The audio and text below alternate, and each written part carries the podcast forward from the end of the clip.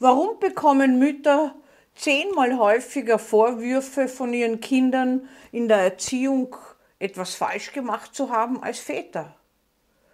Warum übernehmen sie aber auch selbst viel häufiger die Verantwortung dafür, fühlen sich schuldig, wenn es ihrem Kind später nicht gut geht? Gibt es die optimale Mutter und gibt es die optimale Mutter-Kind-Beziehung auch im Erwachsenenalter? Mehr dazu in meinem Video nun. Es ist außer Frage, dass Mütter viel häufiger verantwortlich gemacht werden für das Wohlergehen oder auch für das Scheitern ihrer Kinder. Sowohl von Therapeuten, Therapeutinnen, aber auch von der Wissenschaft hat man die Mütter immer verantwortlich gemacht, auch für Krankheiten ihrer Kinder. Man hat gesprochen von der schizophrenogenen Mutter, die Schizophrenie begünstigt, von der Borderline-Mutter, die eine Borderline-Störung hervorruft in ihrem Kind, von der Mutter, die autistisch die Kinder werden lässt. Man hat sie auch dafür verantwortlich gemacht, was längst wissenschaftlich bewiesen ist und nicht stimmt. Man hat gesprochen von Müttern, die die Kinder nicht in Ruhe lassen und ständig Hubschraubermütterartig äh, sie umsorgen, die kalt sind, die zu viel, die sie zu wenig betreuen. Also wie Mutter es macht, passt es nicht ganz. Die Mutter hat aber auch eine unglaubliche Priorität im Leben jedes Menschen. Für eine Mutter selbst gibt es keine verbindlichere Beziehung als zu einem Kind. Die bleibt lebensbegleitend bestehen, ob Kontaktabbrüche sind oder nicht. Das unsichtbare Band ist da. Eine Mutter sorgt für das Kind nicht nur für das leibliche Wohlergehen, sondern das Kind lernt auch über die Mutter zu fühlen, lernt die Welt wahrzunehmen, lernt Empathie, spiegelt sich sozusagen im Glanz des Auges der Mutter, wie das so schön in der Literatur heißt. Das heißt, die Mutter vermittelt dem Kind auch durch ihre Umsorgung, durch ihre Bedürfnisbefriedigung, durch ihr Wahrnehmen, was das Kind braucht, etwas, das es das später selbst hat. Die Empathie, das Mitgefühl, das Wahrnehmen von Bedürfnissen von anderen, aber auch von sich selbst. Naturgemäß ist es so, dass natürlich Mütter die selbst defizitär aufgewachsen sind, die zu wenig bekommen haben, die nicht umsorgt wurden, die vielleicht Gewalt oder sexuelle Übergriffe erlitten haben, die auch gar nicht gelernt haben, wahrzunehmen, die dem Kind kein Spiegel sein können in einer liebevollen Art und Weise oder die das Kind benützen wie ein Teil von sich selbst. Natürlich gibt es sie. Aber es gibt sie vielleicht, und das traue ich mich doch zu fragen, nicht in dieser Häufigkeit, wie sie verantwortlich gemacht werden. Schuld zu sein am späteren Versagen, an fehlenden Loslösungsprozessen von Kindern oder an äh, Einmischungen in familiäre Angelegenheiten der Kinder. Es ist eine unglaublich schwierige Aufgabe als Mutter, stets offen zu bleiben für die Kinder, für Anliegen und für sonstige Ange äh, Angelegenheiten und trotzdem Zurückhaltung zu üben. Die meisten Mütter glauben, Lebenserfahrung ist vermittelbar. Das stimmt leider nicht. Jedes Kind muss Lebenserfahrung selbst machen, jeder erwachsene Mensch muss das selbst machen und die Mutter kann nur beistehen.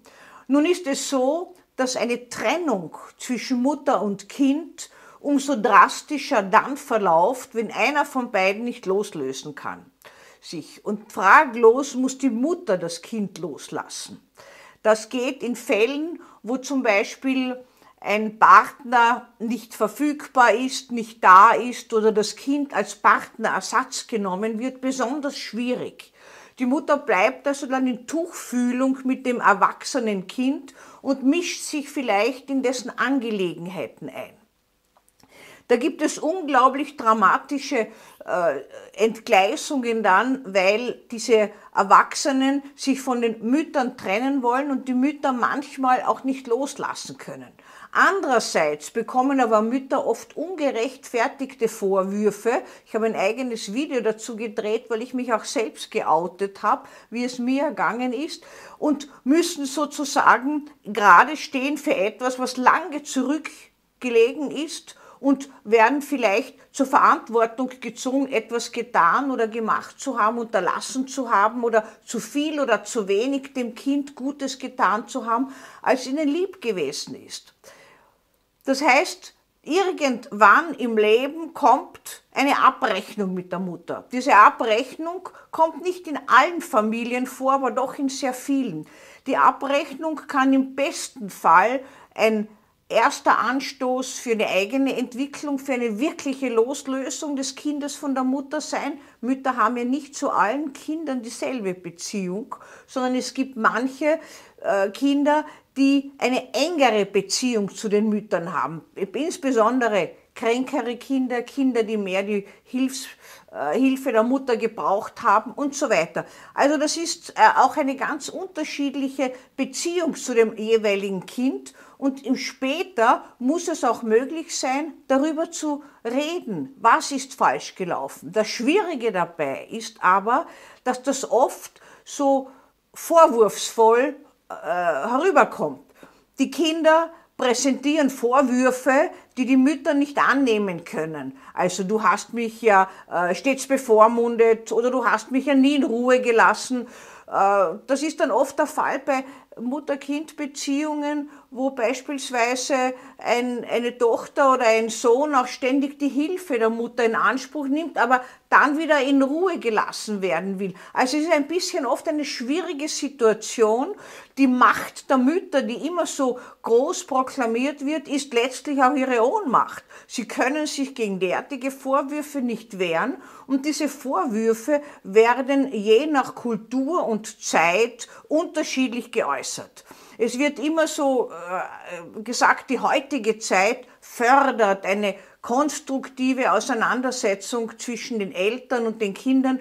Ich würde sagen, die heutige Zeit fördert auch eine destruktive Auseinandersetzung zwischen Eltern und Kindern leider, weil es einfach gang und gäbe ist, seinen Gefühlen freien Lauf zu lassen. Und das passiert natürlich auch in Familien so, hat Positives und hat Negatives.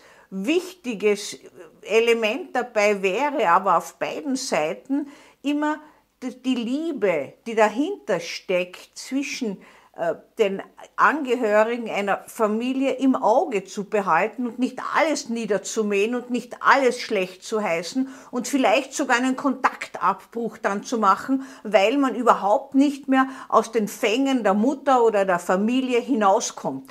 Das wird manchmal in meinen Augen ein bisschen auch zu sehr forciert von äh, Therapeuten, die sagen also, du musst dich trennen, damit du dich selbst verwirklichen kannst und wenn sich wer schwer trennen kann, das kann ja sein, sein, dass man das dann muss. Aber wenn sich wer schwer trennen kann, erfolgt das immer destruktiv. Eine konstruktive Auseinandersetzung, eine liebevolle Auseinandersetzung, die kann gar nicht so destruktiv laufen und die kann auch gar nicht so vorwurfsvoll laufen. Es ist aber wahnsinnig schwierig, aus einer so engen Verbindung, wie es Mutter und Kind, auch das erwachsene Kind, bleibt natürlich Kind, auch wenn es den Einfluss der Mutter ablehnt, und das ist ja auch gut so, wenn das in dieser Beziehung dann plötzlich zu Auseinandersetzungen und zu Vorwürfen kommt. Das heißt, die Mutter muss im geeigneten Zeiten und im geeigneten Moment dann auch Rück, äh, Zurückhaltung üben und lernen, dass das Kind die eigenen Erfahrungen machen darf. Die optimale Mutter gibt es nicht. Muttersein ist etwas Wunderschönes, aber es hat auch etwas mit äh, dem Lernen von äh, Frustration zu tun, mit dem Lernen von Annehmen, dass eine optimale Erziehung und eine optimale Verbindung mit einem anderen Menschen, wie sie vielleicht früher als Baby oder als Kind war, dass es das nicht gibt. Mütter müssen lernen, für sich zu sein und nicht ständig das Kind im Fokus zu haben. Es gibt ja dann später sowas wie das Empty Nest Syndrom, das heißt ein leeres Nest, wenn die Mutter keine Aufgabe mehr hat. Das macht manchmal auch Mütter depressiv. Die optimale Mutter gibt es nicht. Es muss sie aber auch nicht geben, denn äh, es muss nur eine hinreichend gute Mutter geben. Und eine hinreichend gute Mutter ist eine verständnisvolle Mutter. Es gibt keine Erziehung, die fehlerfrei ist. Je nachdem, wie die Mutter selbst aufgewachsen ist, wird die Erziehung gestaltet sein und vom Zeitgeist. Es hat früher die, die schwarze Pädagogik gegeben, wo das Kind also ganz distanziert war. Da wären ja Vorwürfe gar nicht gekommen. Da hat man ja fast sie zu den Eltern gesagt. Dann hat es gegeben die Laissez-faire-Erziehung der 68er-Bewegung des vorigen Jahrhunderts. Da hat es den Verlust der Autorität der Eltern auch gegeben und die Kinder waren auf gleicher Ebene, haben aber dann letztlich keine Eltern mehr gehabt. Die Eltern waren sozusagen die besten Freunde und jede Erziehung hat ihre Tücken, hat ihre Vor- und Nachteile. Die schwarze Pädagogik hat natürlich Nachteile, Länge mal Breite gehabt, weil es war letztlich so, dass man dem Kind auch die Emotionen und das aus sich herausgehen und alles abgewöhnt hat. Die Schuld der Mütter, wie das immer so schön heißt, gehört letztlich vermutlich zum Leben. Mütter werden schuldig gemacht und sind es doch nicht. In manchen Fällen sind sie es vielleicht, wenn sie selbst etwas verabsäumt haben oder wenn sie es nicht äh, wahrgenommen haben, was für das Kind jetzt gut wäre. Aber ist es nicht etwas übermenschlich zu verlangen, dass eine Mutter immer alles richtig machen soll? Das braucht es doch im Leben gar nicht. Es gibt ja das perfekte Muttersein oder das perfekte gar nicht. Also eine Mutter, die im Leben ihr Kind loslassen kann, zu diesem Kind immer kommen kann, wenn es auch das, wenn es was braucht von der Mutter und offen ist, aber sich nicht diesem Kind aufdrängen muss mit ihren Ideen, ist vermutlich eine optimale Mutter.